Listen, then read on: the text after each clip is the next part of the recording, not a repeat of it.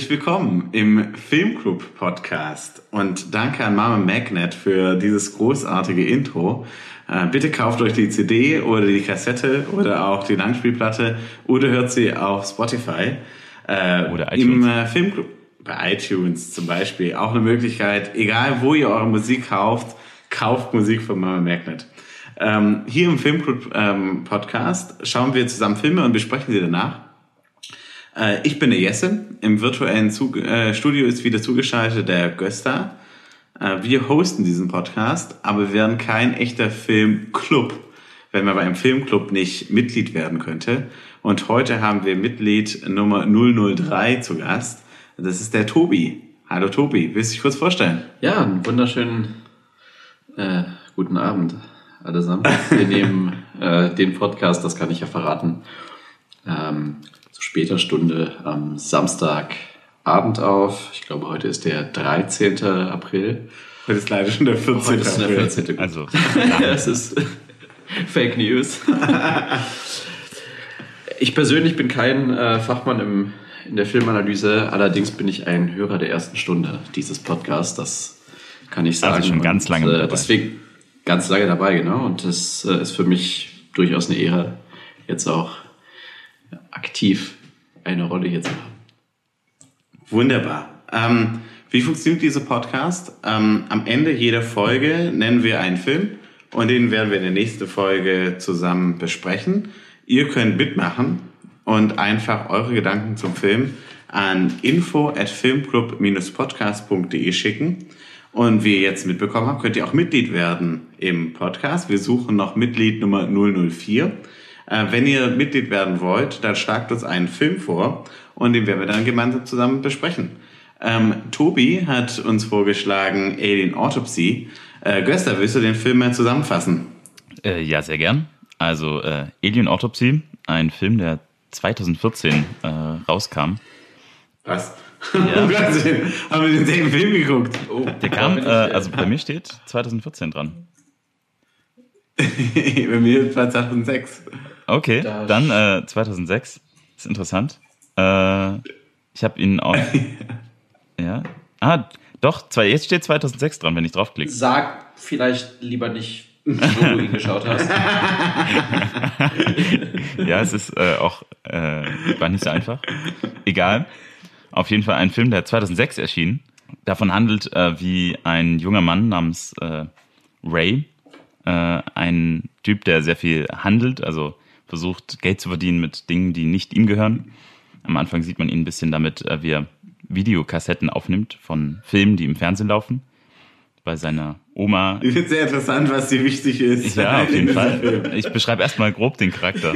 Du gehst direkt in die Illegalität. Das war- Zuerst als du 2014. Also, Ja, nein, ich finde das äh, von wichtiger Handlung. auf jeden Fall ein eben jemand, der äh, auf äh, der, der eben jetzt nicht gerade im, im Leben drin steht und äh, der findet eben eine, äh, einen Weg, okay, äh, er möchte nach in, in die USA reisen und äh, möchte dort äh, nach Filmen gucken, äh, die er äh, in, bei sich in London, wo der Film hauptsächlich spielt, verkaufen möchte für hohes Geld. Da trifft er dann einen Mann, der äh, einen Film für ihn hat, wo er äh, bei dem der Mann glaubt, äh, der ihn interessieren könnte. Äh, dann äh, zeigt er ihm den Film äh, dort vor Ort, dann bei sich zu Hause. Und äh, dabei handelt es sich um eine Autopsie eines Aliens. Und zwar ist eben dieser besagte Mann angeblich, man weiß jetzt alles nicht so genau, ein Fotograf, der für das Militär quasi diese Autopsie gefilmt hat und es dann Jahre später wurde, wurde diese Kopie der Aufnahme vergessen und er hatte die und hat sie eben dem jungen Mann, dem Ray, verkauft für 30.000 Pfund wahrscheinlich und äh, der ist äh, natürlich Dollar natürlich. Dollar. Gösta. ja stimmt ja okay ja, aber der Aber ich meine, dein Film ist von 2014, kann sein, dass da vielleicht nochmal was anderes rein synchronisiert wurde. Äh, und den bringt er dann, äh, den will er dann äh, nach Hause nach London bringen. Äh, da zeigt er ihn dann erstmal ganz stolz seiner Familie und allen Angehörigen. Und da fällt ihm dann auf, dass der Film beschädigt ist und man eigentlich nichts mehr sieht. Und äh, nach äh, etwas Zweifeln, und äh, da muss ich jetzt auch seinen Freund Jeremy, nee, Gary, nah dran. Sein Freund Gary. heißt, wie heißt in der Aufnahme 2014, aber Ist, ist nah 2006 dran. heißt er noch Jerry. Ja, jetzt heißt er auf jeden Fall 2014 äh, heißt er dann Jeremy. Nein, er ist immer noch Gary. Und äh, äh, mit dem zusammen kommt er dann auf die Idee, diesen Film nachzu, äh, nachzufilmen und nachzustellen, äh, um den Investor, mit dem quasi dieser Film dann äh, mit den 30.000 Pfund Dollar gekauft wurde, zu finanzieren und damit der äh, glücklich ist. Und dann stellen sie diese Szene total verrückt nach und Vielleicht sollten wir ganz kurz noch äh, einen Satz zum sogenannten Investor. Äh, ja, der sollte noch. Laszlo. Ich meine insbesondere, äh, nachdem du die anfänglichen Tätigkeiten des Hauptdarstellers, eines der Hauptdarsteller, noch so ausführlich beschrieben hast. Äh, Laszlo Worosch Ja, ist ähm, Drogendealer, bizarrer Mensch, der sich gerne nackt in, in den In Kornkreisen austobt und äh, der bereitwillig 30.000 Dollar ähm, für diesen Film Locker zur. Verfügung stellt. ich finde, das ist auch nicht unwichtig für den weiteren Verlauf der Geschichte. Ja, das stimmt. Ja, und die will er dann eben, äh, da will er dann auch sehen, dass es äh, irgendwie auch Sinn gemacht hat, seine Investition. Und äh, will diesen Film dann auch sehen. Und da er eben kaputt ist, äh, müssen die beiden den irgendwie andersweitig äh, herstellen und drehen eben diese Szenen nach, die äh, Raider ge- geglaubt hat zu sehen. Und äh, das ist, macht einen großen Teil des Films aus, eben wie die, diese Autopsie eines Aliens nachbauen. Und äh, auch ganz verrückt, dieses Alien irgendwie aus verschiedenen Lebensresten äh, zusammenflicken, um es danach wieder auseinanderzuschneiden. Und äh, dann äh, wird dieses Video aber ziemlich publik und sie fangen an, damit äh, wahnsinnig viel äh, Geld zu machen, weil sich die Weltpresse dafür interessiert und sie das dann in allen möglichen Ländern verticken. Und ähm, damit, äh, ja. Und es scheint auch nicht aufzufallen, dass es eigentlich eine Fälschung ist. Oder ein Remake, aber ja. Genau.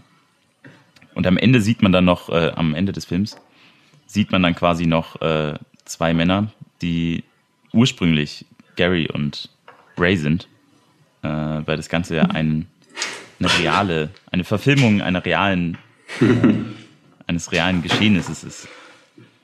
Genau.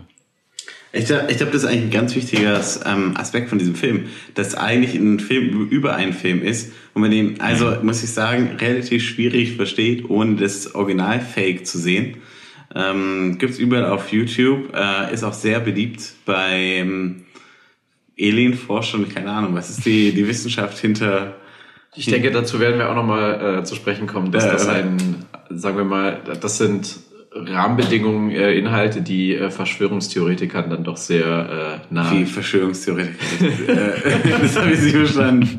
Äh, Was ist daran Verschwör- Verschwörungstheorie? Äh, Kannst du mir das bitte erläutern? Ähm, ich meine, das wäre wahrscheinlich eigentlich eher was, was wir im weiteren, also im späteren Verlauf unseres Podcasts heute analysieren würden, aber wir können auch von Anfang an direkt äh, in die, Ja, bitte, ich bin total vom in Kopf die Zweifel, gestoßen. die sich hinter diesem Film Was, was äh, hat das mit auftun. Verschwörungstheorie zu tun? Das ist ein wissenschaftlicher Film. Naja, es gibt zwei Punkte. Also einerseits äh, ist, äh, nicht, äh, ist nicht bewiesen, dass die Originalaufnahme, ist vielleicht ganz äh, sinnvoll noch zu erwähnen, von 1947 ähm, in äh, New Mexico, da soll wohl ein UFO gelandet sein und diese ganze Sache entstanden sein. Wie soll? Dass diese Originalaufnahme ähm, nicht authentisch sei. Man kann es halt nicht nachweisen, da Sein könnte. da genau, da sie nicht äh, nicht ja zugänglich ist ähm, und äh, ja man man weiß auf jeden Fall, dass die dass die beiden äh, Darsteller oder beziehungsweise die, die echten Figuren zugegeben haben, ähm, ich glaube, das war 2006, dass sie die ganze Sache gefaked haben. Beziehungsweise, ja, dass sie die Sache nachgestellt haben. Aber es gibt ja einen Originalfilm noch. Hä? Es gibt ja einen Originalfilm. Der, das Problem ist ja, der Originalfilm ist kaputt gegangen. Und weil der Druck von Lasche da war, haben sie es nachgestellt. Ah, genau. Aber Aber vielleicht sollte man ist erwähnen, dass Laszlo im Verlauf des Films beziehungsweise der Doku auch gestorben ist. Ja, das ist ein Teil von dem. Ich würde behaupten, dass es einfach einen unheimlichen Druck gab von den amerikanischen Geheimdiensten, weil ja, die nicht wollten, dass wir darüber wissen, über die Existenz von Aliens auf der Welt. Vielleicht ganz kurz, bevor wir die Diskussion weiterführen, ähm, noch für diejenigen, die sich den Film eventuell anschauen möchten. Äh, Ich bin mir der, sicher, alle Filmclub-Mitglieder haben sich den Film angeguckt. Also, die Mitglieder definitiv. Das, das äh, hoffe ich doch bezeugen zu können. Aber ähm, der Film ist insofern auch interessant, weil er, ähm, also es ist ein echter Film, logischerweise, aber er wird ähm, als Doku, als Dokumentation quasi präsentiert. Das heißt, wir starten äh, aus der Perspektive eines Dokumentarfilmers, äh, der mit einem Anwalt ins Gespräch kam und äh, was, wurde was versprochen- sagen? Wie- Wieso sagst du suggestiert? ihm wurde oder ihm ist versprochen worden, dass er, dass er eine interessante Geschichte zu hören kriegt. Und äh, deswegen, Oder du willst dich nicht unterstellen, dass es keine echte Geschichte ist? das würde ich auf keinen Fall. Die, die Geschichte an sich ist ja echt. Ich meine, es gab zwei Menschen, die eine Geschichte erfunden oder nicht erfunden, zumindest eine Geschichte einer Alien-Autopsie nachgestellt haben auf dem Video. Und das Video haben sie dann, äh, hat sie reich gemacht. Aber ich meine nur was nachstellen, was auch tatsächlich existiert. Nee, man kann auch was nachstellen, was man in die Welt gesetzt hat. Und was alle Welt glaubt. Weil es gibt Dinge, die zwar nur Schein sind, die aber sehr gut ankommen, weil, äh, in, sagen wir mal, über Grenzen hinweg alle Menschen gewisse Wünsche und gewisse, ja, gewisse Dinge gerne glauben möchten. Und dazu gehört vielleicht ja. auch, dass es etwas ja, extraterrestrisch, extraterrestres gibt. Also glauben tut man Gott, aber Aliens, äh, das kann man hier eindeutig sagen, das ist ein Fakt. Also, Okay. da- aber gut. Ähm, ähm, meine erste Ich Frage. würde gerne auch theologische Exkurse von dir. Ich glaube, in der letzten Folge, äh, fantastisch, wurde auch äh, an verschiedenen Stellen die Bibel zitiert. ja, natürlich. Ja. Und der Fachmann sitzt hier äh, direkt Ich vor mir. Ich kann in die. Augen schauen. Aber, aber leider ähm, in der Bibel wird wenig über Aliens gesprochen. Also das ist schon, äh, ja. Wobei Jesus ja auch, äh, also er macht es andersrum, er fährt von der Erde dann quasi wieder hoch. Aber ist auch irgendwie ein Ja, Außerirdischer. talking about Easter. Noch fünf Tage bis zur Kreuzigung. Zeitgemäß. Ja, Ja. Aber erstmal, ich meine Frage an Tobi wäre, warum hast du den Film denn ausgesucht für den Filmclub? Ja, das ist eine Frage, die, also die, die, die ist relativ leicht zu beantworten, die Frage.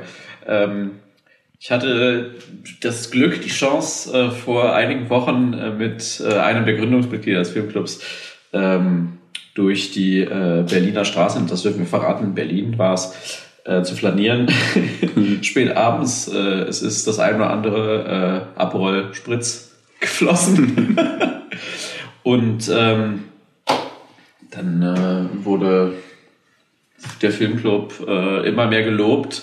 Äh, die erste Folge war wohl bahnbrechend und hat äh, Rekorde, gerade zu, äh, Zuhörerrekorde gebrochen. das, Moment, das, der, der äh, Filmclub-Produzent selbst hat die Folge sehr hoch gelobt.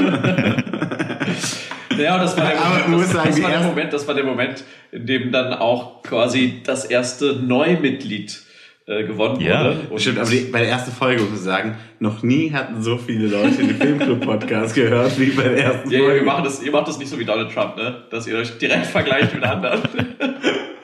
Äh, Es wurde keine Folge mehr gehört. Naja, auf, auf jeden Fall, auf jeden Zum Fall Zeitpunkt der Aufnahme ersten Herausforderung Folge. und es ging halt darum, ne, nach der ersten, nach dem ersten, äh, nach der ersten Filmauswahl weiß natürlich nie, in welche Richtung es geht. Und äh, Alien Autopsy, äh, das ist so ein Film, der, den habe ich, glaube ich, vor 10, 12 Jahren das erste Mal geschaut.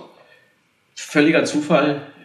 Ich glaube, ich habe den irgendwie mal äh, zugespielt bekommen in einem ähnlichen Kontext wie äh, der, der auch äh, am Anfang des Films des Öfteren äh, eine Rolle spielt bei einem der Hauptdarsteller.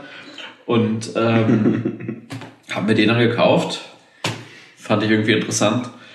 Und, ähm, und irgendwie dachte ich mir, das ist so eine Sache, die ist, vielleicht ist der, vielleicht ist der einfach, vielleicht ist der aber auch gar nicht so einfach zu nachzuerzählen und auch äh, zu deuten. Und gleich mal eine Herausforderung äh, der anderen Art für äh, die beiden Gründungsmitglieder. Ja, auf jeden Fall. Okay. Da wird meine Frage nicht, Köster. Glaubst du an Aliens? Nach dem Film jetzt umso mehr. Äh, auf jeden Fall. Also Glaubst du an zwei, zwei Kornkreise? ins, äh, was? Glaubst du an Kornkreise, würde ich da noch anschließen. Ja, stimmt. Es gab übrigens erstaunlich viele Kornkreise da in London. Also der hatte viel zu tun, äh, nackt in irgendwelchen Kornkreisen rumzustehen. Guter Punkt. Und es gibt auch viel Verkehr in Kornkreisen. Also ich würde mich Ja. da nicht reinstellen. Ja, und der CIA-Chef redet auch erstaunlich offen über irgendwelche Unfälle in Kornkreisen äh, mit irgendwelchen Dokumentarfilmern. Das ist äh, sehr gesprächig, was äh, irgendwelche vergangenen äh, Alien-Theorien angeht. Am besten fand ich bei dem die Sonnenbrille. Also da Ja. dachte ich echt, geile Sonnenbrille. Da kommt Vertrauen Ja, auf. ja, da hat einer bei der, der Raven-Werbung, die bei einem war, den Knopf zugeschlagen. Leute, 70 Dollar. Ey. Ja, klar. also, Ja, Äh, ich würde sagen, ähm, bei dem Film gibt es viel aufzuarbeiten, zumal es einfach, äh, ja, es ist ein Film, in einem Film, in einem Film. Also die Au- Originalaufnahmen, die, also Tobi meinte angeblich, ich möchte es mal so im Raum stehen lassen, ob das angeblich ist, wir wissen es nicht, ähm, stammen von aus 1947.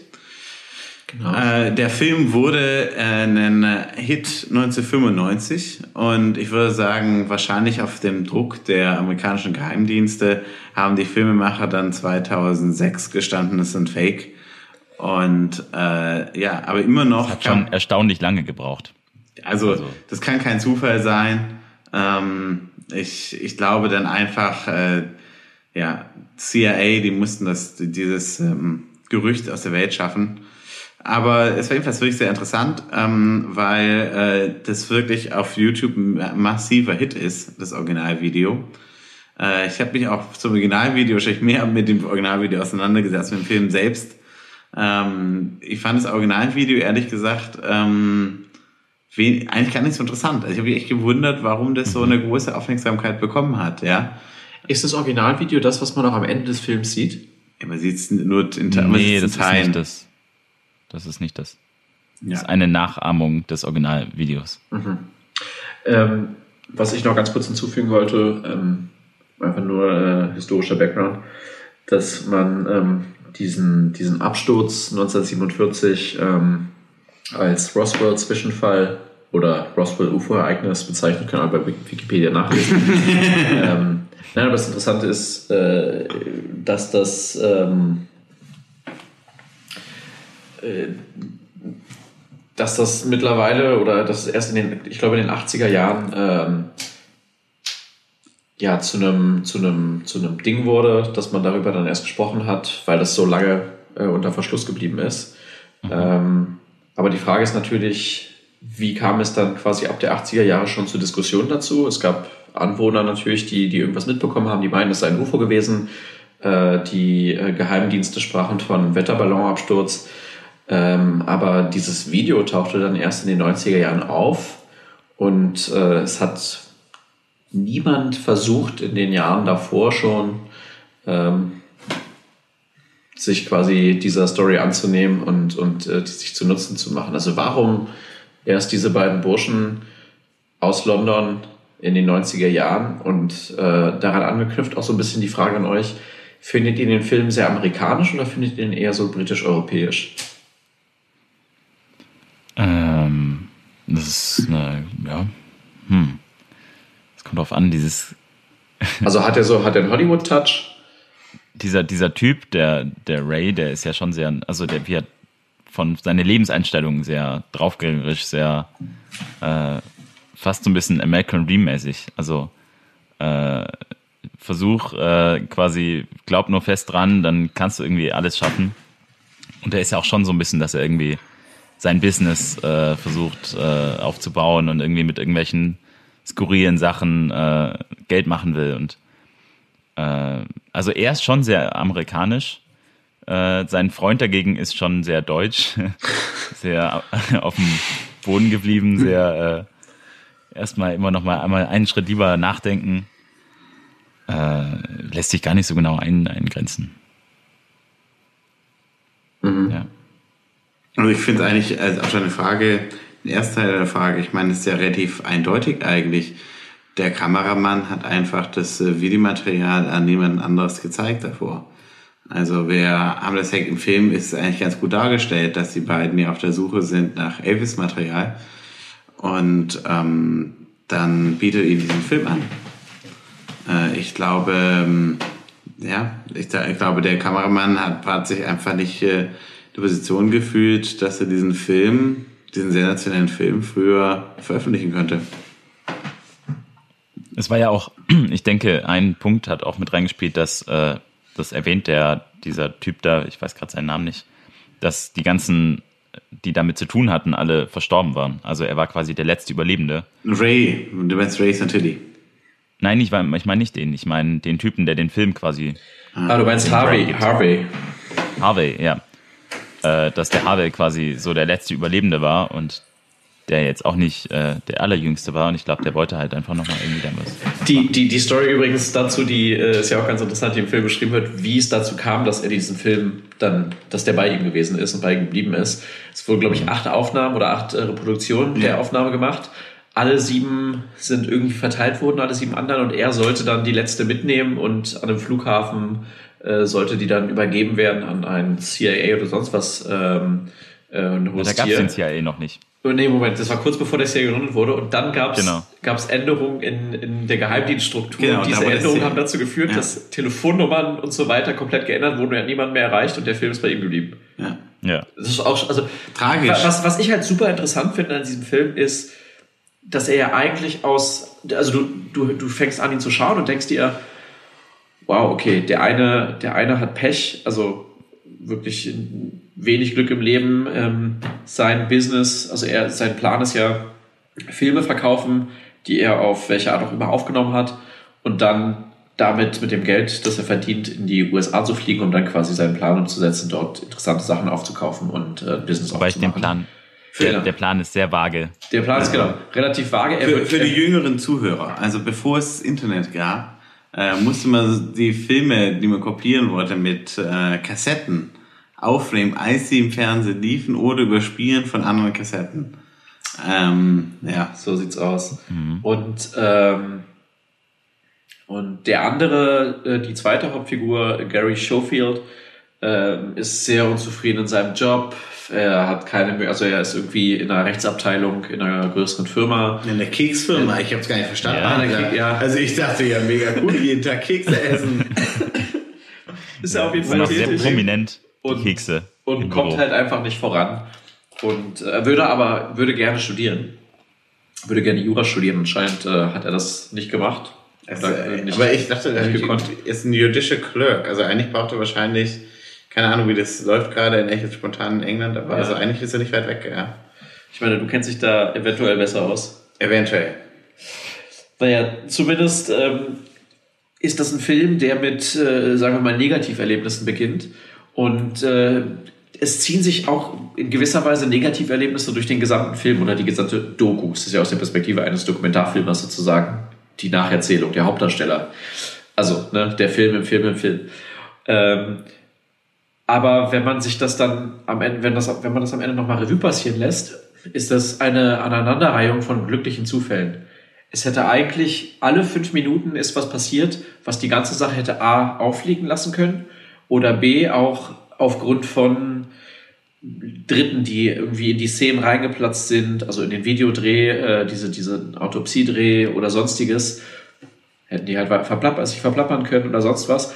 Ist alles nicht passiert. Und deswegen ist das schon das hat so eine gewisse Unwirklichkeit, dass die ganze Sache auch so durchgezogen werden konnte. Weil die Leute, wenn man ehrlich ist, insbesondere dieser Ray Santilli, ist alles andere als ein, als jemand, der quasi sein, sein Leben durchtaktet und sich einen Plan ausgedacht hat, ähm, an den er sich hält, sondern es ist so I gotta enjoy my life. Und, mhm. äh, und wie du schon gesagt hast, äh, Göster, der Spruch, den, äh, oder der, das Zitat, das bei mir geblieben ist von ihm, ist, setze auf dich selbst. und das ja. beschreibt eigentlich die ganze Einstellung, mit der äh, Ray, der quasi diesen Film auch als, als äh, einziger bis, ähm, bis zum Ende dieser, äh, dieser äh, Odyssee gesehen hat, ähm, mit der er da reingeht und da sich da durchboxt. Ja. ja. Wobei du, du sagst dann, hast an einer Stelle gesagt, äh, die Leute, die das äh, gesehen haben und da reingebrochen sind, äh, Garys Schwester ist irgendwie komischerweise verschwunden dann, äh, nachdem sie da äh, auf, äh, in Ohnmacht gefallen ist, nachdem sie das Alien gesehen hat. Man hat sie nie wieder gesehen. Mhm.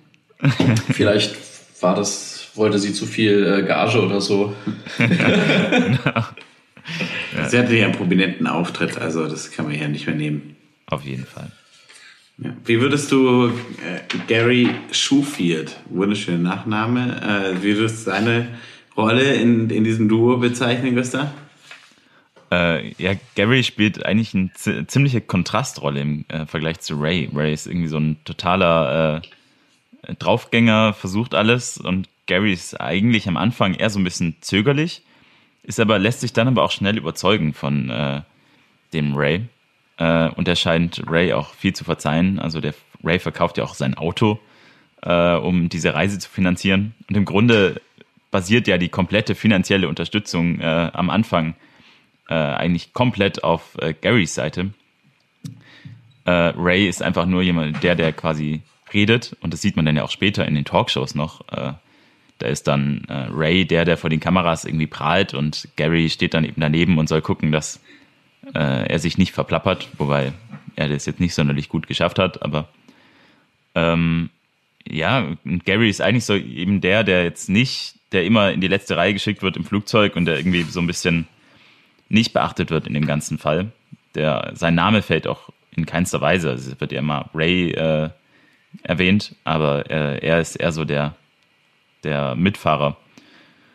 Ähm, ja, er ist eher so ein stiller Typ, äh, der aber auch mal äh, auf den Putz haut oder Geld durch die Gegend schmeißt und sauer wird und dann sein Statement gibt, aber dann auch wieder, weiß nicht, ja. Also, aber er spielt eine wichtige Rolle, weil er Ray immer wieder mal, glaube ich, in die richtige Richtung lenkt. Ich würde sagen, mir kam eigentlich die meiste Zeit vom Film Grumpy vor. Und ich habe mich gefragt, äh, warum machst du das eigentlich? Also, äh, es gab ja eigentlich mehrere Momente, wo man dachte, okay, jetzt ist er raus, aber er macht dann irgendwie, immer noch irgendwie weiter. Äh, warum glaubst du, was, was treibt äh, ihn an? Er ist der typische Gegenspieler, ne? Die, es gibt ja auch Theorien, dass du äh, ob nun an Projekten oder einer Firma, du brauchst immer diesen, die Kontraperson, die dir, die dir, ähm, die einfach so ein bisschen die Gegenperspektive einnimmt und die nimmt er definitiv äh, für sich, äh, für sich ein und macht es auch gut. Wobei ich persönlich. du bist mein Gary jetzt in diesem Podcast, weil du nicht an äh, die Existenz von Eden glaubst. ich muss aber sagen, ganz kurz, um das zu Ende zu, zu bringen, dass ich an verschiedenen Stellen eigentlich das Gefühl hatte, okay, jetzt ist eigentlich, also jetzt müsste es aus sein. Er springt ab, aber er ist nie abgesprungen. Und ja. ähm, mhm. vielleicht ist das auch so, eine, so ein Punkt, der, der äh, dann auf Seiten des Schauspielers nicht so gut äh, rübergebracht oder ich weiß nicht, ob das das Skript war oder sowas nicht so äh, gut abgestimmt war, aber ähm, klar war äh, Ray, ist Ray sehr ähm, mit seiner positiven Einstellung und diesem Setz auf dich selbst, äh, du kannst das schaffen, auch wenn eigentlich alles, die Situation ausweglos ist, ähm, dass er, dass man, man, man hätte öfter zeigen müssen, was er für ein, über, also was er für eine überzeugende Art hat in, in diesen kritischen Situationen. Das hat ein bisschen gefehlt. Ja. Stimmt. Was für andere wichtige Charaktere gibt es in dem Film, die wir besprechen sollten? Äh, ich fand in der Autopsie-Szene, äh, da haben ja quasi ganz viele Charaktere gleichzeitig mit eingespielt.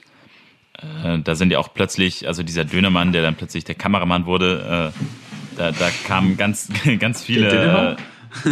was? Der Dönermann oder der Dönermann? Der Dönermann. Der, der Dönermann. Dönermann, ja. Der Dönermann. Milik. Richtig. der dann äh, zum Kameramann wurde und äh, dann quasi der, äh, der Mann, also der Freund dieser Morris, äh, der Freund von der Oma, der quasi diese Figur da äh, hergestellt hat, die, die auch alle sehr leicht überzeugt, äh, überzeugt waren. Also, man hat von der Überzeugungsarbeit jetzt nicht viel mitbekommen. Sie hatten irgendwie, waren sofort äh, Feuer und Flamme für die Sache. Ähm, aber weiß nicht, wichtige Charaktere gab es eigentlich gar nicht so viele, weil jeder hatte immer nur so einen relativ kurzen Part. Dieser, dieser Interviewer von der Doku, der war vielleicht nicht unwichtig. Morgen, äh, bei der, Morgen Benne. gut, dass jemand die Namen kennt. Der hat äh, quasi. Das Einzige, was ich mir aufgeschrieben habe. der hat so ein bisschen durch das Ganze durchgeführt. Ähm, und ich fand die äh, Oma, Oma äh, auch noch irgendwie herrlich in den Autopsieszenen, wie sie einem die ganze Zeit Essen in die Kamera gereicht hat. Sie läuft, sie läuft wirklich einfach in das Kamerabild rein. Und das ist wiederum so ein Punkt, der komplett unterstreicht, dass das alles so, dass so viel Glück, Ja. äh, also positiver Zufall oder wie man das nennen möchte, ähm, eine Rolle spielt, weil die sind definitiv durch und durch Amateure, wenn man Ja. überhaupt von Amateuren sprechen kann. Ja, also es ist wirklich auch verwunderlich eigentlich, dass, also wie die das überhaupt hinbekommen haben, diesen Film zu machen. Und man sieht, man sieht sie eigentlich nur ständig in irgendwelchen Szenen, in denen sie irgendwas machen. Und äh, man sieht aber dann ein riesen, plötzlich ist der Schritt zum Ergebnis da. Also es ist so, so geschafft. Aber äh, man weiß gar nicht, wie haben die denn das jetzt hinbekommen? Äh, völlig. Das ist eigentlich nur logisch. Ich meine, die Geheimnisse zu versuchen zu verheimlichen, dass äh, wir über die Existenz von Aliens Bescheid wissen. Und ich meine, ja, wer, wer soll sonst in die Hand nehmen? Also, Okay, ich sehe, wir haben hier zwei Fronten. Zumindest an, so, an der Front gearbeitet, an den Fronten, ja. ja. Ähm, ne, man muss sagen, ähm, zu den, also die Schauspielerbesetzung, da, ähm, ich habe mich äh, mit auseinandergesetzt, ich kannte von dem, ich kannte den Regisseur nicht, ich kannte die Hauptdarsteller, die Schauspieler nicht, sind wohl, ähm, äh, wohl auch ein Comedy-Duo. Der Film war kein so großer Erfolg, was ich eigentlich nicht nachvollziehen kann. Äh, und leider die Schauspieler. die- Welcher Film? Jetzt von den verschiedenen, die hier zur Option stehen? Alle, ich meine, es ist ja richtig wichtig, dass die Leute wissen äh, über das Leben von Aliens auf dieser Welt. Ähm, aber Es gibt übrigens theoretisch auch vier Filme, weil das Faszinierende ist ja, dass der Film dann auch in einer Ausgabe von X-Factor das Unfassbare gezeigt wurde, moderiert von Jonathan Frakes. Dem, also ich meine, unsere Generation kennt definitiv den großen Moderator von X-Factor. Genau, das war's auch. unterstreicht aber auch mal wieder die Authentizität des, äh, der Quelle. Also, wer würde X-Faktor in Frage stellen? Ja, und ich meine, der Output war ja auch relativ, sagen wir mal, sprach ja für die Story. Eindeutig. Auch wenn äh, die in den verschiedenen äh, Sprachen, wo dann vorgestellt wird, äh, gezeigt wird, wie die das alle äh, angucken, da ist der deutsche Akzent wirklich äh, grausig. Ja, der französische übrigens auch. Ja, okay, den kann ich nicht äh, nachvollziehen. Es muss kanadisches Französisch sein. Aber das ist so ein Punkt, den wir noch gar nicht so äh, besprochen haben. Und zwar äh, ab dem Moment, wo, also die Idee war, um das kurz den, äh, den Hörern ähm, zu erklären, die Idee der beiden äh, Darsteller, Hauptdarsteller war dann, nachdem sie, ähm, sie wollten ihren Film, den, den sie dann nachgedreht haben, ähm, publik machen, aber nicht äh, dann an die Massen verteilen, sondern ausgewählten Produzenten oder ja, quasi wie kleinen, äh, also die kleine Geschäfte haben oder so und quasi dann an verschiedenen Stellen äh, ein bisschen Geld damit machen und äh, haben dann eine Location gefunden, Museum in London. Ich glaube, es heißt sogar Museum of London. Ähm, Ich hatte erst gedacht, sie hätten die äh, Location auch erfunden. Äh, hätte ich auch cool gefunden. Das, das Aber scheint es wohl wirklich zu geben. Ja, und das auf Museum zu faken ist schon ein bisschen. Ja, schwieriger, schwieriger. Weil ehrlich gesagt, ich muss sagen, wäre interessant bei so einem Kunstprojekt. Also ich hätte echt Lust, mein ganzes Museum zu faken, mal zu gucken, wie lange es braucht, bis jemand es merkt. Naja, auf jeden Fall, sie wollten das klein halten, aber an, am Tag, an dem sie dann das Museum gebucht haben für die äh, Vorführung vor diesen ausgewählten äh, Verkäufern oder so, ähm, mhm. gab es einen riesen Ansturm. Die Massen standen oder haben gegen die, gegen die Glasfassade äh, dieses Museums äh, geprügelt und wollten unbedingt rein. Die Medien war also verschiedene ähm, Zeitungen und äh, Fernsehsender waren auch da. Da haben sich entschieden, einfach alle reinzulassen. Und äh, es wurde alles ja, mit sehr viel Ernsthaftigkeit angenommen. Die Leute haben es äh, haben sie geglaubt. Und ich finde, das ist so einer der, der interessantesten Abschnitte dieses Films. Ähm, und zwar, dass, äh, dass man das Gefühl hat, ja, die Massen, und das haben sie nicht erwartet, also die, die Welt scheint zu glauben, was wir denen zeigen. Das heißt, unser Fake ist gut. Ähm, und äh, ich meine, dem, zu diesem Zeitpunkt äh, geht, geht, also geht der, sagen wir mal, wenn man von den Fakten ausgeht, äh, ist man auch als Zuschauer noch äh, davon überzeugt, dass wir, dass zumindest das, das grundlegende Video, äh, das Originalvideo auch wirklich existiert hat. Und man zweifelt daran auf keinen Fall. Deswegen denkt man sich, naja, dann haben sie es halt gut imitiert. Und, äh, und dann geht's halt, geht halt so eine Spirale los. Ähm, sie merken, dass die Sache gut ankommt. Sie, sie buchen dann einen Tag eine Business Suite irgendwo äh, an einem Flughafen und äh, aus der ganzen Welt fliegen die Moderatoren und äh, die Inhaber von irgendwelchen Fernsehstationen ein und möchten ihnen das Video abkaufen. Und, ähm, und dann fängt halt so eine Seite an, die ich jetzt äh, so ein bisschen als das Oberflächliche unserer heutigen Zeit äh, eventuell ja, als beschreiben würde. Und zwar, du musst einfach nur überzeugend rüberkommen und so tun oder von deiner Idee überzeugt sein. Und wenn du halt in grundlegende ähm, äh, Skills im, äh, im Verkauf hast, dann, dann kannst du halt mit, äh, mit deinem Bluff durchkommen. Ah, äh, aber ich muss sagen, also das war für mich auch, äh, ich, ich meine, die 90er Jahre, Anfang 90er Jahre, das war auch halt der Durchbruch der Siegeszug des Privatfernsehens. Und es war eigentlich der Momentum, in dem man diese Geschichte so verbreiten konnte, wie die beiden das gemacht haben. Ich glaube, ähm, ja, das war auch die Zeit von Hitler-Tagebüchern und so weiter, also äh, von vielen interessanten, lustigen Geschichten. Aber ja, man muss sagen, es war die letzte Zeit, wo man noch mit Fernsehen und Fernsehen diese Rolle gespielt hat, um eine Geschichte zu verbreiten, war ja bevor Internet ähm, a thing wurde und ja und gerade noch zu Beginn des Privatfernsehens. Also es war eigentlich der perfekte Momentum.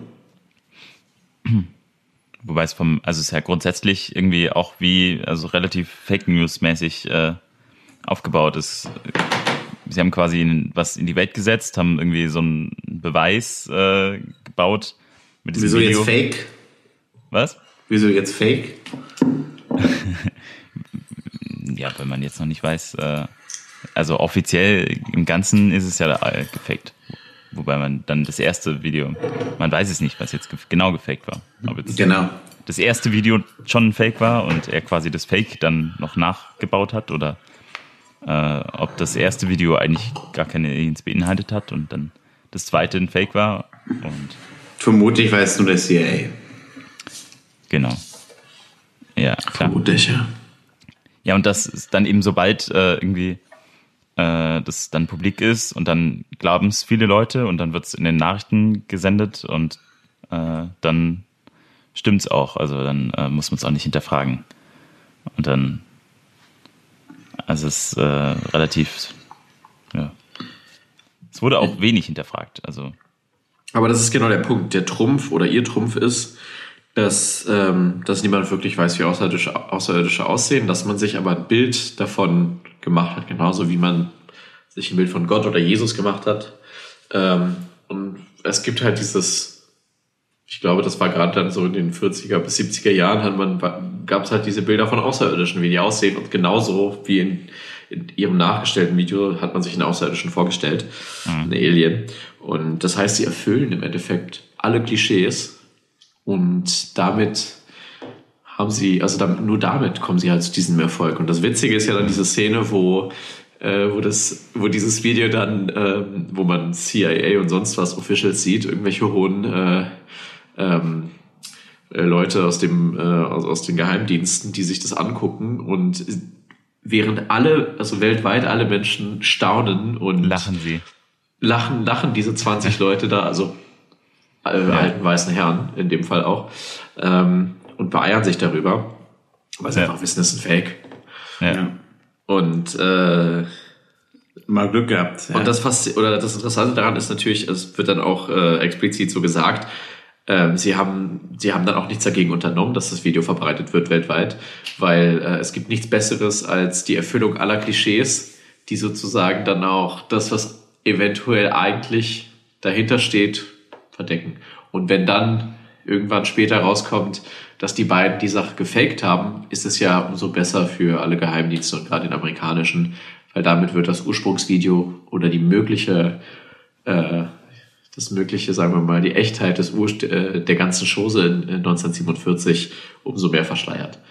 Und äh, das ist dann ein super interessanter Kreislauf, der eigentlich aus äh, es, es startet bei einer wahren Begebenheit ähm, und nichtsdestotrotz können wir am Ende äh, in einem Szenario landen, in dem das Wahre wahr ist, aber eigentlich nicht, aber vielleicht doch, aber eigentlich nicht.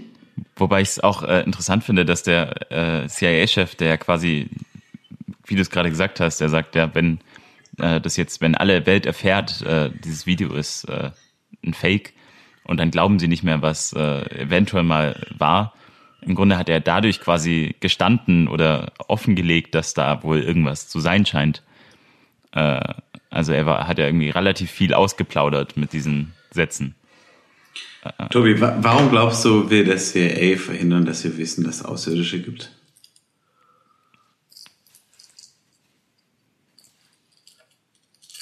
Ich denke, es geht einfach darum, so ein bisschen Adrenalin noch hin und wieder in die Bevölkerung zu, zu schießen. Ich habe mich echt gefragt, ja. Ich meine, warum, warum tun sich da so sträuben? Also ich, ich meine, ich bin, ich bin aufgewachsen mit den drei Fragezeichen. Und äh, da habe ich, äh, so wie viele andere, die Sie gehört haben, äh, gelernt, dass ähm, sich hinter jedem vermeintlichen Geist und den mystischen Angelegenheiten doch was ganz Banales versteckt. Und deswegen muss ich äh, in dem Fall auch sagen, bin ich äh, nicht hundertprozentig davon überzeugt, dass wir davon, dass wir wirklich einen außerirdischen Besuch 1947 hatten. Das sagt unser Gast, äh, Tobi. Distanzieren wir uns davon jetzt. Ich sage nicht, dass ich nicht davon überzeugt werden kann. Also, äh, das ist seine Meinung.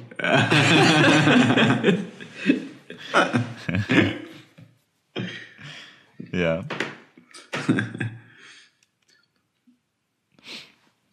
Also ich glaube, ich glaub, wir haben zu den Charakteren, die haben wir ganz gut beschreiben können. Sind sehr, sehr interessante Persönlichkeiten. Ich möchte noch sagen, also mein persönlicher Liebling in diesem Film ist äh, Lascho Boros. also ich muss sagen, einfach ein einfach ein cooler Typ. Also kann man nicht sagen. Also fand Ja. ich, eigentlich hat Lascho Boros einen eigenen Spin-off verdient.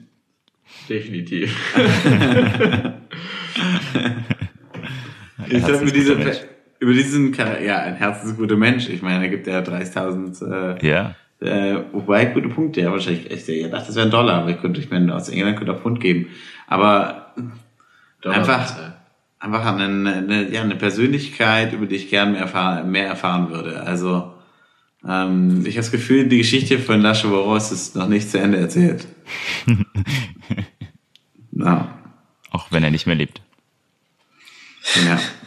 Tja, er hätte nicht so viel sich in diese Angelegenheiten des CIAs, äh, CIA einmischen sollen. Genau. Das war sein Fehler. Was, äh, was ist der Fun Fact des Films für euch gewesen? Fun Fact. Also ich habe einen, deswegen kann ich die Frage stellen.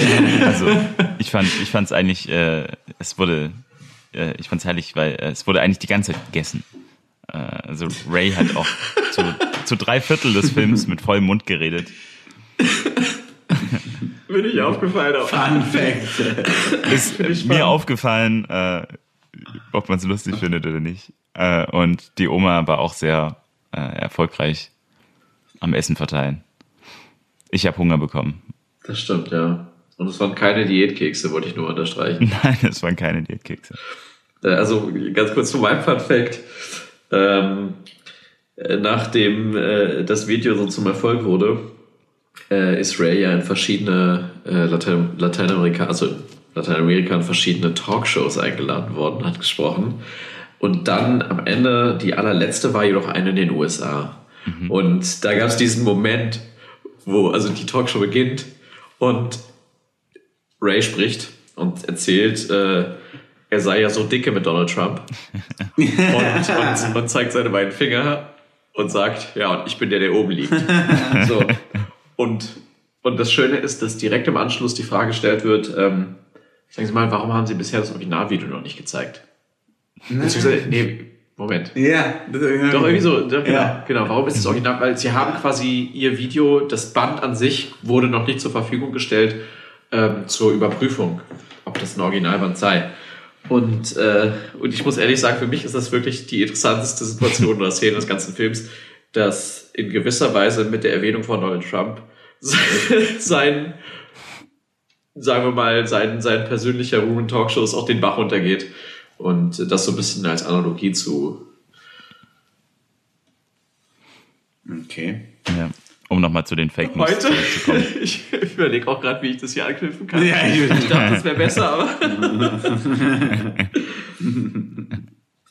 Ich, ich war doch die Pointe, also kommt schon, keine Sorge. Selten so gelacht. ja, ich arbeite dran. Also gerade, was ist mein Fun Fact? Ähm, also mir fällt nicht viel ein. Ich muss sagen, äh, ich fand den Film eigentlich sehr ernst äh, in der meisten Zeit. Also ja, ich, ich weiß auch nicht, was ihr daran so, so witzig findet. Ein, ein, ein Fun Fact noch, äh, der, der Film, quasi im Film, also den sie da veröffentlicht haben, äh, am Tag, an dem die auch alle ins London Museum einbrechen wollen, äh, ist der Tag, an dem ich geboren wurde. Oh wow. Ist, äh, Das kann kein Zufall sein. Das Nee. kann kein. ich glaube auch. Das, äh, das Gibt ist, Aliens. das ist die. Ja, also deshalb gehen keine Kornkreise. Wir brauchen dich noch. Ich werde aufpassen. Ja. Ich werde mich äh, vor grünen Autos in Acht geben. ja Oh, ja, auf jeden Fall. das solltest du.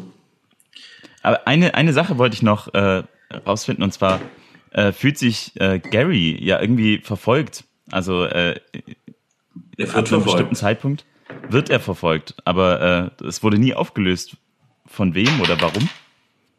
Also, haben die dich dann schon Laszlo umgebracht und damit hat sich das Problem erledigt?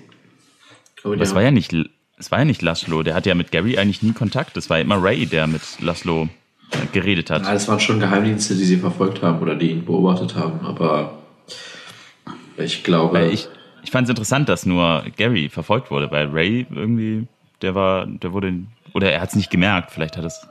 ja, ich glaube, ich meine, der ist so, der, der ist so auf wurde- seiner Welle ge- geschwommen und äh, Der hat auch die Journalistin da äh, gehabt, die ihn Stimmt, ja. verfolgt hat. Das Ja, stimmt. stimmt. Naja, verfolgt. Sehr offensichtlich sogar, ja. Ja. Er hat seine erste Klasse Upgrades bekommen, aus welchem Grund auch immer.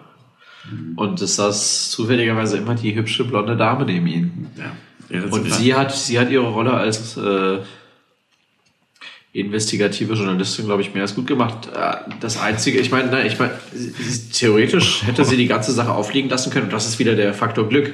Sie hat die ganze Sache aufliegen lassen können. Sie hat den Kontakt oder hat in seinem Portemonnaie ähm, wohl den Namen des äh, von Harvey gefunden, des ursprünglichen ähm, Kriegsfotograf oder ja, Kriegsfotografen, der für die Army dieses Video aufgenommen hat 1947 und äh, hat ihn dann auch äh, seine Adresse herausgefunden und stand vor seiner Haustür.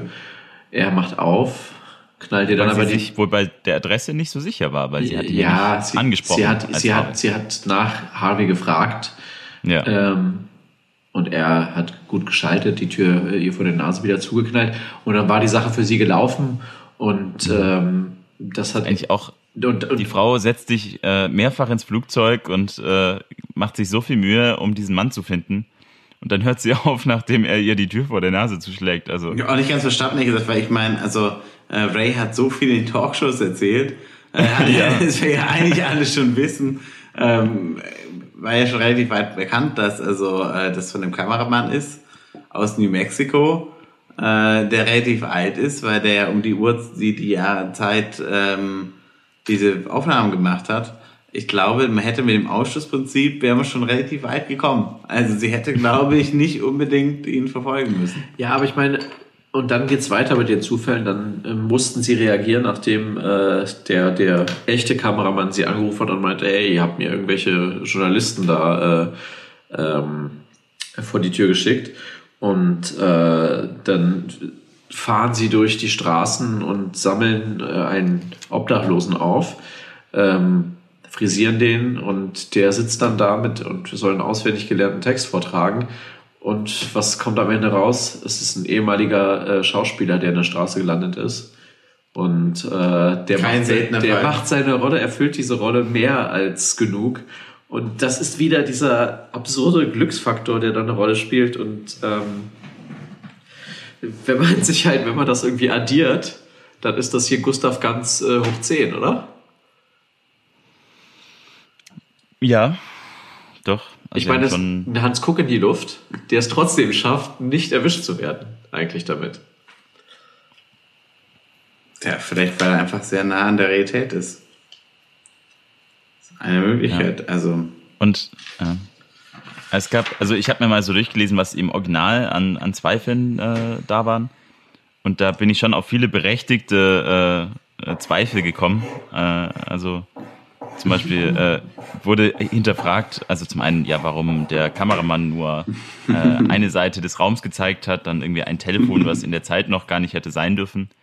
Nein, nein, nein, nein. Wir, wir, wir, wir, kennen, wir haben den Artikel auch gelesen. Ihr habt den Artikel auch gelesen. Das war ein, ein investiger, äh, Artik, äh, investigativer Artikel es namens geht, Wikipedia, es geht nicht um das Telefon an sich, also es geht eigentlich nee, um es ging um die Schnur. des Telefons. Und die ja, Schnur ja. ist quasi so gewickelt. Ja. Und die Frage ist, gab es in den 40er Jahren oder Ende 40er Jahren schon gewickelte Telefonschnüre bei den Hörern? Also für die Zuhörer, ähm, wie investigative Plattform, auf die wir uns beziehen, heißt Wikipedia. Nein, aber was ich eine berechtigt, was ich eine berechtigte Aussage fand, war, äh, dass jetzt sich nur zwei äh, Menschen da äh, bemühten, äh, dieses Viech da zu autopsieren, äh, wo es doch um so ein wichtiges Ding ging. Und gleichzeitig äh, haben sie aber irgendwie einen Kameramann dahin geschickt, der irgendwie völlig aus dem Nichts kam und haben dann auch noch acht Kopien davon gemacht. Äh, also eine Antwort quasi, warum das nur zwei gewesen sind, war äh, ja, damit man eben nicht so viele Leute hat, die das sehen, aber äh, gleichzeitig macht man dann einen riesen He drum, äh, das zu filmen und irgendwie ganz oft zu kopieren. Also hat nicht so gut geklappt mit dem äh, Nicht-Verbreiten. Ich habe mich gefragt, warum die dazu. überhaupt eine Autopsie gemacht haben. Ja. Ich meine. Ist halt interessant, so wie so ein. Ja, ich hätte, also ich hätte den Kerl erstmal eingefroren, bis ich überlegt hätte, was ich mit dem mache, oder? Ich hätte bis 2019 gewartet, weil dann hätte ich gewusst, da sind die Leute weit genug, um das alles zu verstehen. Ja. So wie bei Star Wars. Zum Beispiel. Da wusste man ja auch schon, wie man Leute einzufrieren hat. Lebende, muss man dazu sagen. Da fällt die Autopsie noch ein bisschen schwer. Besser nicht, da will ich davon abraten. Ja. ja. Genau. Hm, schönes Zitat. Ist, ähm, kommt auch von, ähm, von Harvey, dem äh, Kriegsfotografen, der, bevor er äh, Ray das Video abspielt, äh, ihn anschaut und sagt, das wird ein wilder Ritt für Sie, Raymond. Ein wilder Ritt. Und das äh, spricht eigentlich auch für, für den, den, den für so ein Trump-Zitat, wer oben liegt, oder? das definitiv.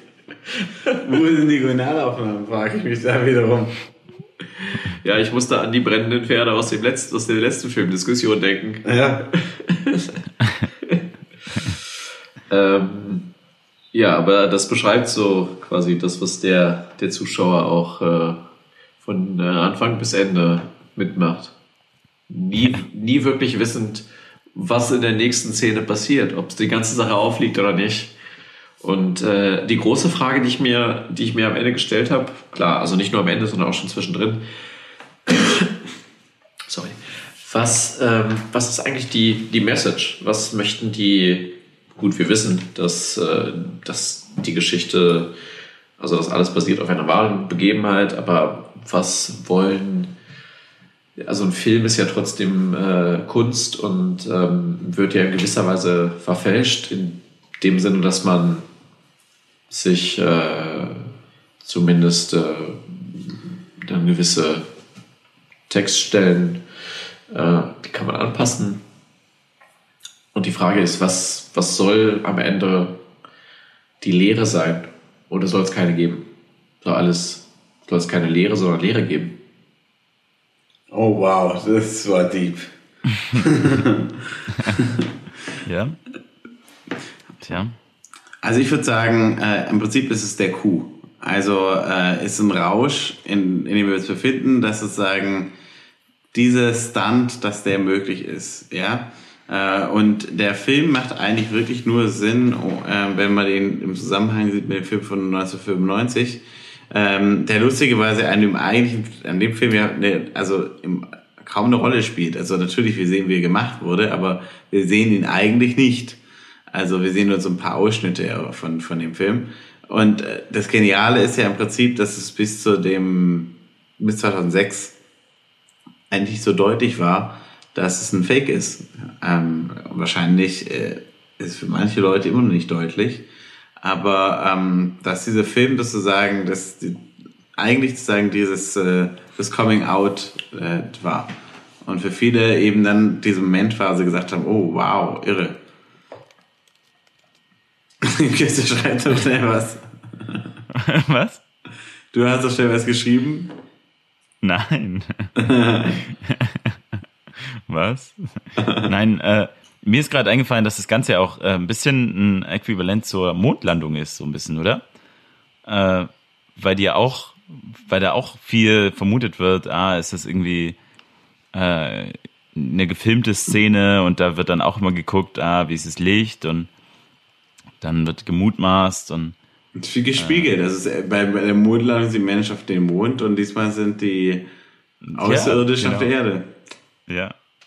Ja, weit hergeholt, glaube ich. Das ich glaub, glaube, der, der, das, das Common Theme ist äh, Conspiracy, Conspiracy Theory. Aber das hast du schön gesagt.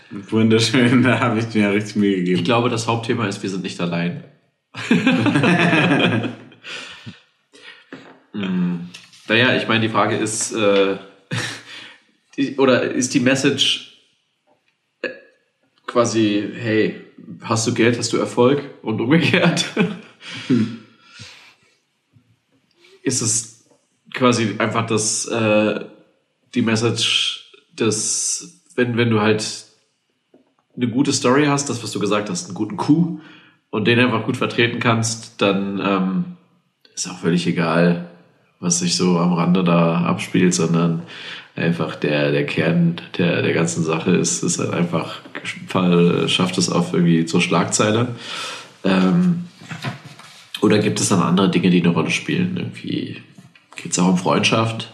Ich meine, geht es in gewisser Weise um, um Ehrlichkeit und äh, Zusammenhalt, aber nicht, ich rede jetzt nicht von quasi davon, dass, dass man nach außen hin äh, eine, sagen wir mal, eine halbwegs Fake-Story irgendwie dann äh, probiert durchzuboxen, sondern innerhalb dieser Gruppe, ähm, dieser sehr absurden Gruppe von sieben, acht Leuten, die, wo jeder was beiträgt zu diesem Video, ob es nun der, äh, der Döner, ähm, Produ äh, also Dönerbudenbesitzer ist, der, der am Wochenende äh, Hochzeitsvideos dreht und deswegen derjenige ist, der halt auch irgendwie Künstler ist und dieses Video aufnimmt.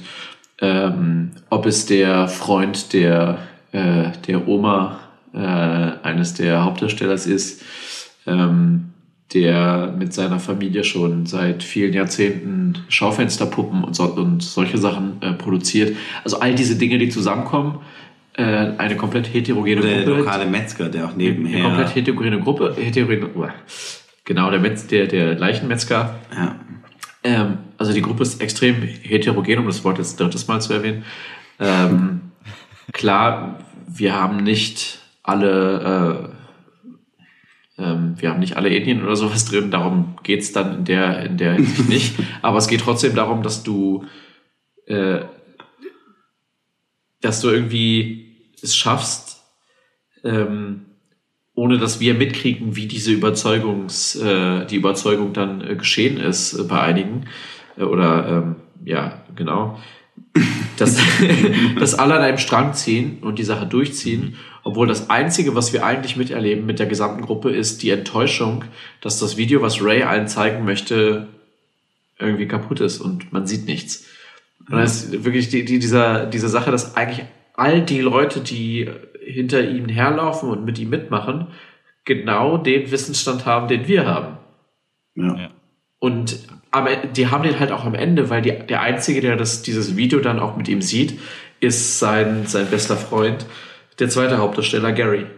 Und daher sind wir im Endeffekt als Zuschauer in der Position dieser sechs, sieben anderen Leute, die an der ganzen Sache beteiligt sind, aber am Ende in genau derselben Schwerelosigkeit äh, sind in Bezug auf die, An äh, die Beantwortung der Frage, ist das echt oder nicht? Aber das Schöne eigentlich in dem Film ist wirklich, also ich würde sagen, das zentrale Thema für mich ist Freundschaft. Ähm,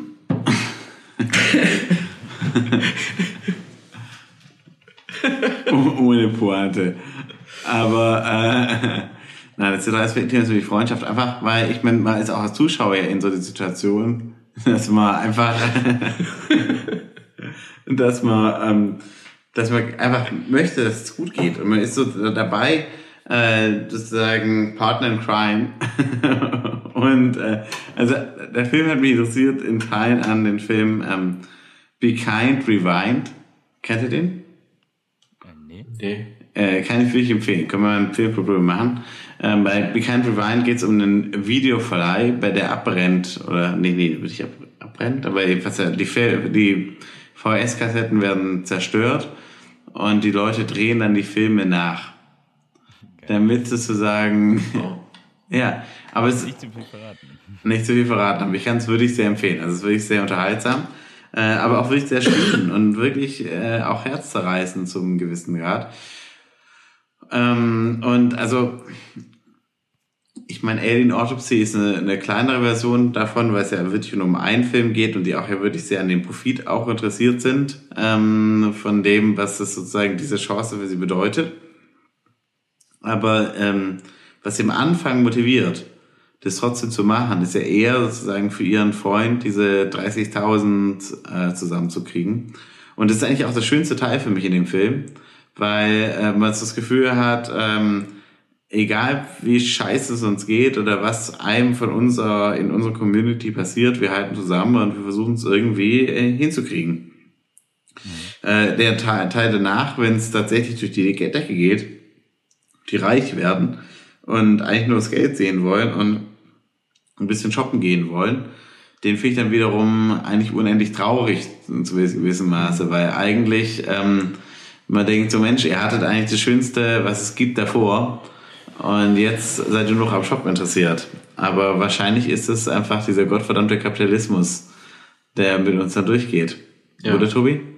Ich würde sagen, wir können vielleicht jetzt schon den äh, Zuhörern von unserer weiteren Podcast-Reihe erzählen, wo wir Themen, gesellschaftliche Themen aufgreifen und uns dann über Kapitalismus und Co. unterhalten. Ja. Ja, Ja, wäre eine Option. klar. Wäre eine Option. Göster? Nächste Reihe wird gestartet, ja? Auf jeden Okay. Fall. Wird das Nicht. nächste Format. Auf jeden Fall. Auf jeden Fall. Nee, Ich denke ist, auch ist, auf ist jeden eine ganz Fall. gute Annäherung an die Sache. Ich meine, man kann natürlich, äh, Göster hat es so ein bisschen angedeutet, man kann, ähm, ich meine, es gibt, es gibt ja einige Begriffe, die gerade ähm, äh, in aller Munde sind, zum Beispiel das sogenannte Moonshot Thinking, wo es darum geht, ähm, im, insbesondere im Kontext von äh, künstlicher Intelligenz äh, und anderen disruptiven Technologien, ähm, die, die Gesellschaft, die Menschheit voranzubringen, äh, Sachen, die komplett out of the box sind, zu denken. Und im Endeffekt ist es ja etwas, was auf was ja viele Gedanken äh, sprengt ähm, und, und über das Ziel hinausschießt, weil wir uns das gar nicht vorstellen können. Ähm, die Frage ist natürlich nur, ist der, der gesellschaftliche Nutzen an der Story selbst, ist der vorhanden? Also am Inhalt selbst zu sagen, Fakt, das oder das nicht. Ich versuche eine Verbindung zum Film zu finden. Ich bin noch ein bisschen. ich versuche noch eine Verbindung zum Film zu finden. Ja, na, ich bin ja gerade dabei, die Verbindung zu ziehen äh, oder herzustellen. Ähm, und äh, im Endeffekt weiß ich nicht, ob man am Ende sagen kann, dass Freundschaft die große Sache ist. Ich ist, nee, es ist wirklich schwierig, was aus dem Film, äh, was sagen wir mal, äh, aus dem Meta-Bereich, was aus dem Film zu ziehen.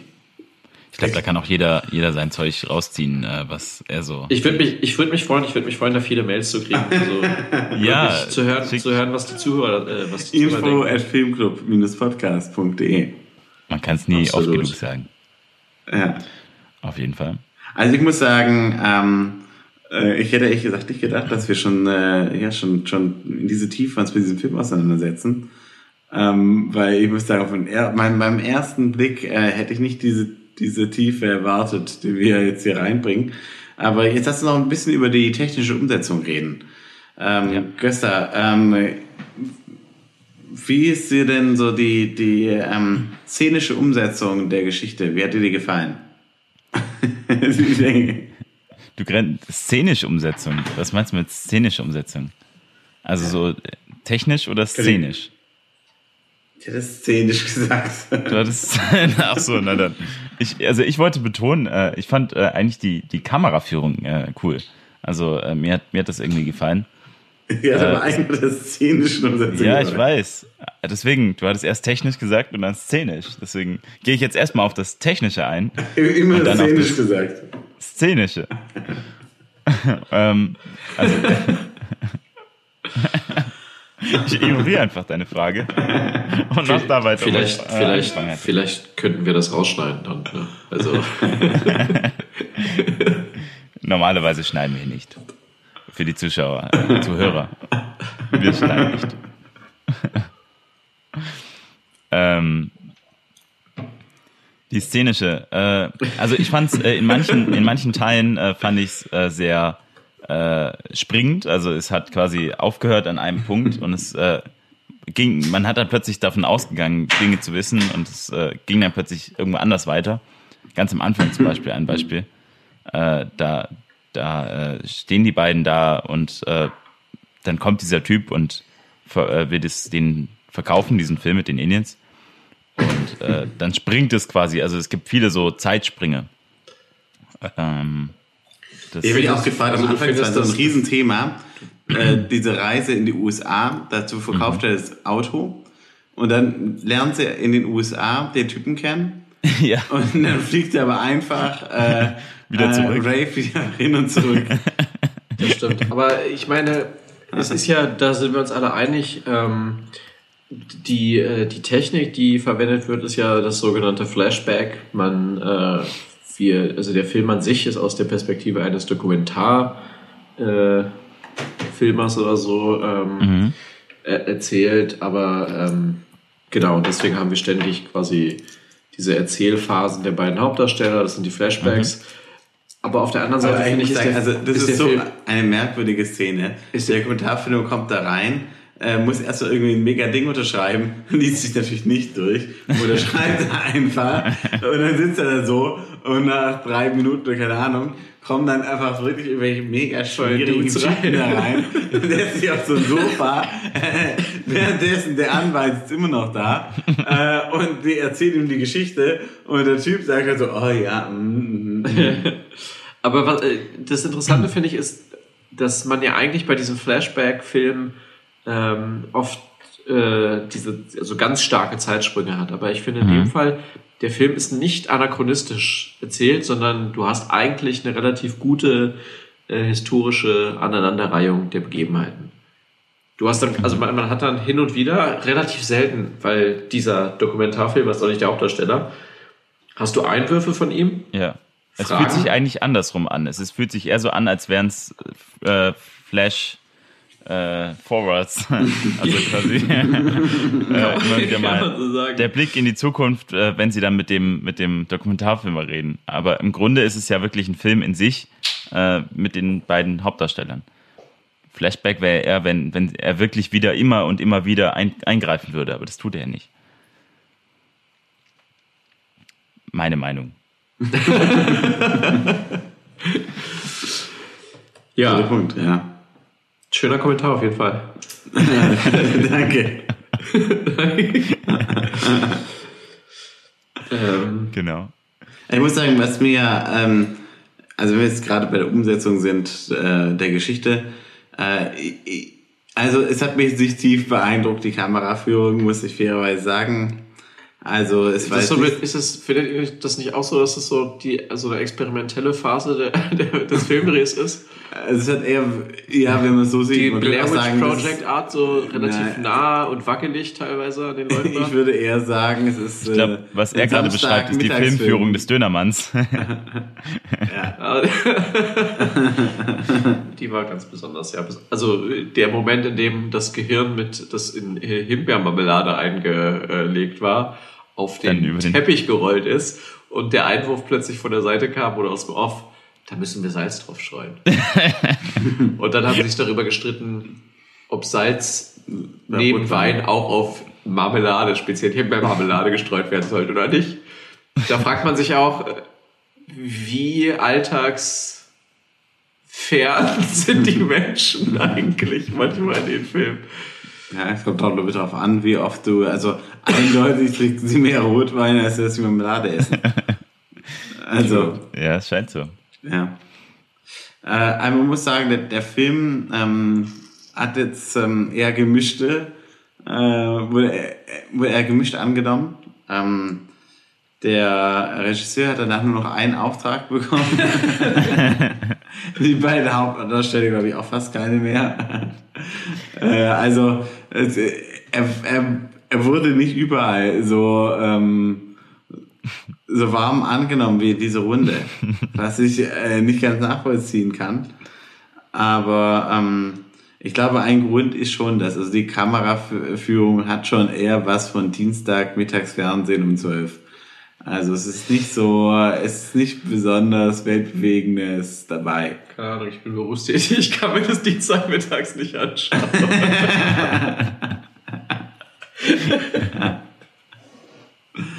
Wir sind hauptberuflich äh, Filmclub-Podcast. Filmkritiker. Ja, ich meine, man muss, man Also, muss, man muss dazu sagen, das ist also als der technische Background, die Nachbar, also die Nachbereitung der ganzen Folge, die dauert halt in der Regel auch so 48 bis äh, 72 Stunden. Ne? Ja, auf jeden Fall. Wie kommst du da jetzt drauf? Naja, bestimmte Stellen müssen nochmal nachgesprochen werden. Ach so. Fanpost. Immer sehr anstrengend. Ja. Ja, wir müssen die ganzen äh, E-Mails auch einbinden immer. Sorry.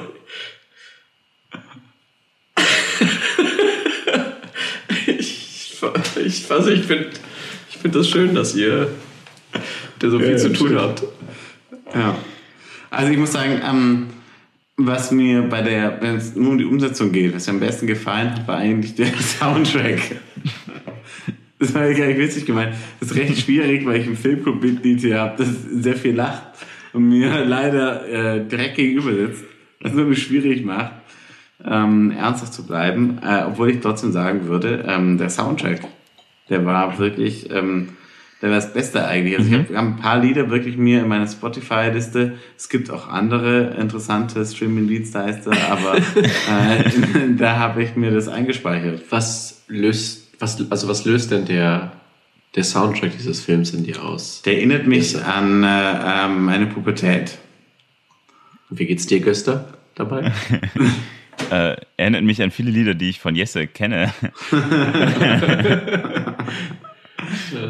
Aber ihr seid weder verwandt noch verschwägert, oder? Nein, natürlich nicht. was? Wie kommst du denn auf sowas? Also, Man muss zu dem, was äh, Jesse gerade gesagt hat, eben äh, auch noch erwähnen, dass die beiden äh, beisammen sitzen in einem Raum und äh, in Berlin und äh, ich Berlin. gesondert Wie kommst du woanders bin. Ich weiß nicht. Hatte ich so das Gefühl. Wir, wir könnten überall sitzen. Stimmt. Durchaus. Ja. Auch auf der dunklen Seite des Monds. Ja. Wir könnten hier auch noch einen ADM-Tisch haben. Also, das ist eine Möglichkeit. Okay, nochmal zur Musik zurück. Ähm, Ja. was ich an der Musik, also an, an der Musikauswahl nicht schlecht finde, ist, ähm, dass der Film bei allen äh, angesprochenen vielleicht äh, Ungereimtheiten und äh, ich meine, du hast äh, äh, jetzt du hast äh, deine, deinen Unmut äh, in Bezug auf die Kameraführung geäußert. Aber was ich an der Musikauswahl nicht schlecht finde, ist, dass die, diese Leichtfüßigkeit, die in der, äh, in der Herangehensweise von, von Ray ähm, durch den Film äh, hindurch vermittelt wird, ähm, auch in der Musik gut äh, ja, rüberkommt. Und wie, genau? Naja, es ist eine, eine Mischung aus äh, 50er Jahre äh, Sounds und, ähm, und unbekümmerten Texten. Es geht um jung sein, frei sein, um sich wenig Gedanken um ernste Themen machen. Ich weiß nicht, ob du dir, ähm, ob du aktiv zugehört hast bei den Soundtracks. Natürlich. Es hört sich für mich ehrlich gesagt ziemlich in den 90er Jahren an. Also, deswegen. Ja, es war nicht, es war nicht die Britney Spears oder Backstreet Boys Reihe, ne? Es waren schon, es waren schon andere Songs. Aber es gab auch in den 90er Jahren andere ähm, Künstler als die Backstreet Boys und Britney Spears. True. War aber zumindest mal äh, vom Gefühl her, ich, ich fand das relativ passend und ähm, das äh, hat quasi dieser relativ seichten Atmosphäre dann auch ähm, eher gut getan, als, als dass es negativ war. Ja. Ja, nee, das stimmt. Den Soundtrack fand ich auch sehr gut. Also, der hat gut unterstützt. Ja. Ich, ich denke, wir haben jetzt eigentlich ähm, den Film ziemlich erschöpfend. Außer- Gibt es von eurer Seite noch Themen zur technischen Umsetzung, die wir noch nicht angesprochen hatten? Ähm, nee, also Gut, ich bin fertig. dann bist du fertig, das ist ja. also fertig. Ich bin nie fertig, aber ich würde mich auf jeden Fall schon mal an dieser Stelle bei unserem äh, dritten Mitglied Nummer 003, Tobi, bedanken. Ja, vielen Dank. Schön, Äh, dass du für- da warst. Schön, dass du da warst. Hoffentlich kommst du wieder. Ja, vielen Dank für ähm, die freundliche Aufnahme in den erlauchten Kreis und Ja, die Möglichkeit, ähm, den Podcast mit euch aufzunehmen. Ich hoffe, dass der ein oder andere Zuhörer auch ja, positiv von dieser Folge berichten wird. ich bin mir ganz sicher. Ähm, der nächste Filmclub erscheint in zwei Wochen. Ähm, Genau. Und im nächsten Filmclub werden wir besprechen den Batman-Film von 1966. Ähm, Also ihr habt bis zum 28. April Zeit, uns per E-Mail an info at filmclub-podcast.de eure Vorschläge zu schicken und Ideen. eure, eure Eindrücke. Alles. Eindrücke. Ja. Oder ihr könnt euch bewerben, Mitglied zu werden. Äh, ja, aber das war's für heute. Äh, und bis zum nächsten Mal. Was ich äh, auf jeden Fall noch hinzufügen kann, ist, genießt äh, den musikalischen Abklang dieser heutigen Folge. Genau. Ja. Dann bis zum nächsten Mal. Thank